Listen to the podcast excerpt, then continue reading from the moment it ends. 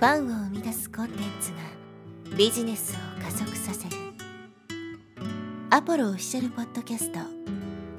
超ブログ思考。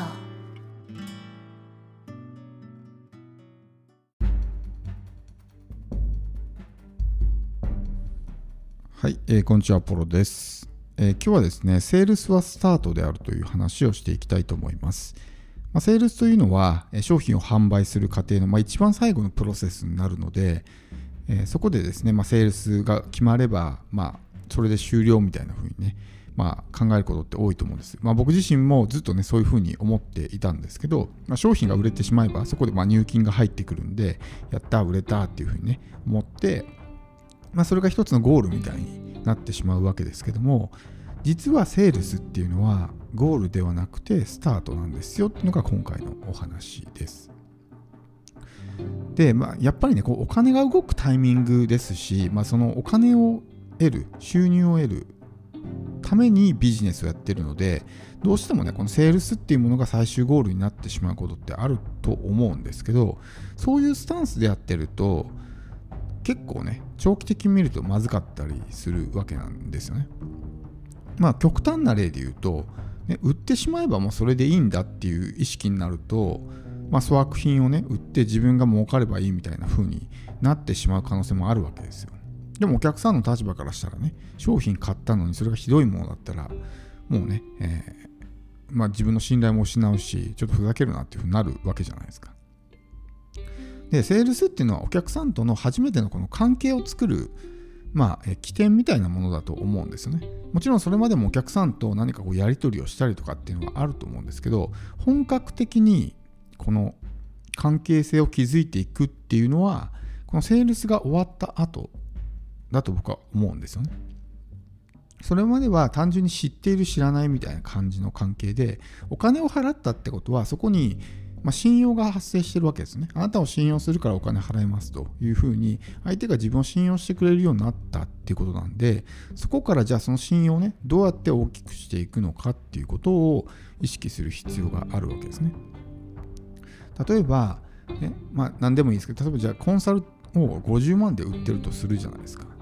でコンサルを50万売ってるとして、セールスでクロージングして、やった50万売れたってなったら、そこで、もう売れたからっていうふうにね、もちろんそのコンサルをちゃんとやるんだけども、売れたからとりあえず良かったというふうに考えてしまうともったいないんですよね、いろんな意味で。っていうのはそこで50万で売れたと。でもそこから、いや、これがスタートなんだというふうに考えて、お客さんをね、全力で成果を出させるっていう意識でやっていく。お客さんに喜んでもらう。これからお客さんとの関係が始まるんだっていう意識を持って、ね、全力でやっていく。お客さんの成果を出すためにコミットしてやるっていうふうにやると、それでもしお客さんが成果を出すことができたらどうなるかってことですよ。そこにものすごく大きな信頼が生まれると思うんですね。お客さんもこの人に頼んだおかげで私の人生が良くなったってなったら、それでもう一気に信頼してくれると思うんですよ。ってなるとどうなるかっていうと、その後ろ、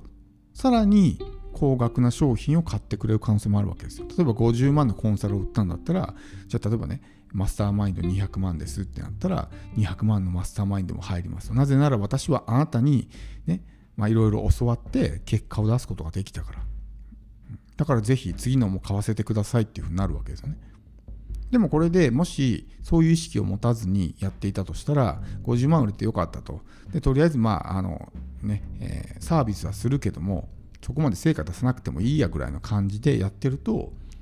ここまで大きな信頼ってできないと思うんですね。50万一発の単発で終わってしまってその後買ってくれないみたいなことになってしまうわけです。だからこの商品が売れたタイミングっていうのをスタート地点だというふうに考えていけばですね今言ったみたいな感じでどんどんどんどんこう次につながっていくんですね。そうするとお互いにとっていいと思うんですよ。自分にとってもプラスになるしお客さんにとってもプラスになるということですよね。やっぱりこう売り逃げみたいな意識の人が多いと思うんですよ。もう売れちゃったらもうそれでいいやみたいなふうに考えてしまうとやっぱりあの、まあ、そういう信頼関係ってできないしでこの、ねえー、商品が売れたタイミングセールスがスタートなんですよっていうふうに考えると商品そのもののねクオリティも上がっていくんですよ。さっきのそのセールスイコールゴールみたいなねもう売り逃げ志向の人は売れたらもうそれでいいから商品の中身なんかもうどうでもいいっていうねどうでもいいとは言わないけどもそんなにこうクオリティとかって意識しないと思うんですよ。売ることだけを考えてるから。でもこのねセールスがスタート商品が売れたタイミングがスタートだっていうふうに考える人はそこから、ね、信頼関係を構築していくわけだから商品の中身サービスの中身を充実させないといけないっていうふうに考えますよね当然。だってそこの内容が悪かったらねスタート切ってお客さんとのこの関係性が悪くなっていくわけなんでいかにこのね自分の商品とかサービスの内容クオリティを高めていくのかってことを意識すると思うんですよ。結果としてそれがセールスにもいい形に影響を及ぼすということですね。商品のクオリティが上がるからお客さんも欲しいってなるし自分も自信を持って販売することができるようになるということです。なのでこういうような意識を持ってねやっていくとまあいい商品も作れるようになると思いますしやっぱ長期的に見てまあ、えお客さんといい関係が築けるようになるんですね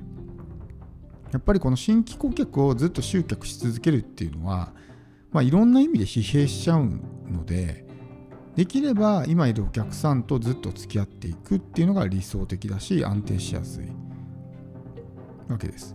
っていうふうになるとやっぱりこのセールスっていうところをゴールにしないってことですね。その後のアフターケアとかもちろんその後の、ね、サービス提供サービスそのものとかね商品そのもの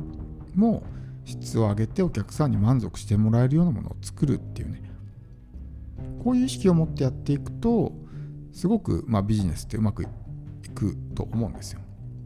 もちろんこの完璧なものを作るっていうのはできないですしやっぱりどうしてもね商品ってこうまあ物にもよりますけど基本的にはそのカスタマイズできなかったりとかねみんなに全員の人にとって同じものしか提供できないので、ねえー、全ての人に満足してもらうっていうのは難しいかもしれないけどもでもそういう意識を持ってると持ってないのじゃやっぱり全然違うと思うんですよね。だからまあセールスっていうのはねあくまでもこれからお客さんとの関係が始まるスタート地点なんだというふうに思うとまあその商品が売れた後それが仮にコンサルじゃなくてコンテンツとかねそういうものであったとしてもその後の自分の対応の仕方とかって変わると思うんですよね、お客さん大丈夫ですか？何か問題ないですか？ってね、声かけたりとかってあると思うんですね。でもそういうちょっと声をかけてあげるだけでも、お客さんって喜んでくれるんですよ。あ、気にかけてくれてんだっていうふうにね。でもそこで売れて、もう何もね、えー、言わない、ほったらかしいみたいな感じになると、まあ、別にそれで何も感じないお客さんもいっぱいいるとは思うんですが、やっぱりちょっと寂しいと思うんですね。結局まあビジネスって人間と人間のね、まあこの関係があって成り立つものなので、まあ、相手も一人の人間ですから相手がねこの人としてすごく喜びを感じてもらえるような、まあ、付き合い方をねしていく必要があるかなというふうに思うので、まあえー、商品が売れてね万歳もこれでラッキーこれでもう、えー、自分の目的は果たしたではなくてそこから先どうやって、ね、この人をさらにね、まあ、あの喜んでもらうかってことを意識する。それがやっぱ長期的視点で考えるってことだし戦略的に考えるってことだと思うんですよ。自分の利益っていうことをですね考えてみてもやっぱそういうふうにやった方がさらに高額な商品を買ってもらったりリピート利用してもらったりっていうのができるってことを考えると自分にとってもプラスになるのでまあなかなか僕もね完璧にはできてないんですけどそういう意識を持ってねスタートお客さんが、え商品を買ってくれたそこからがね始まりなんだっていう意識を持って、まあ、ビジネスをねやっていきたいというふうに考えています。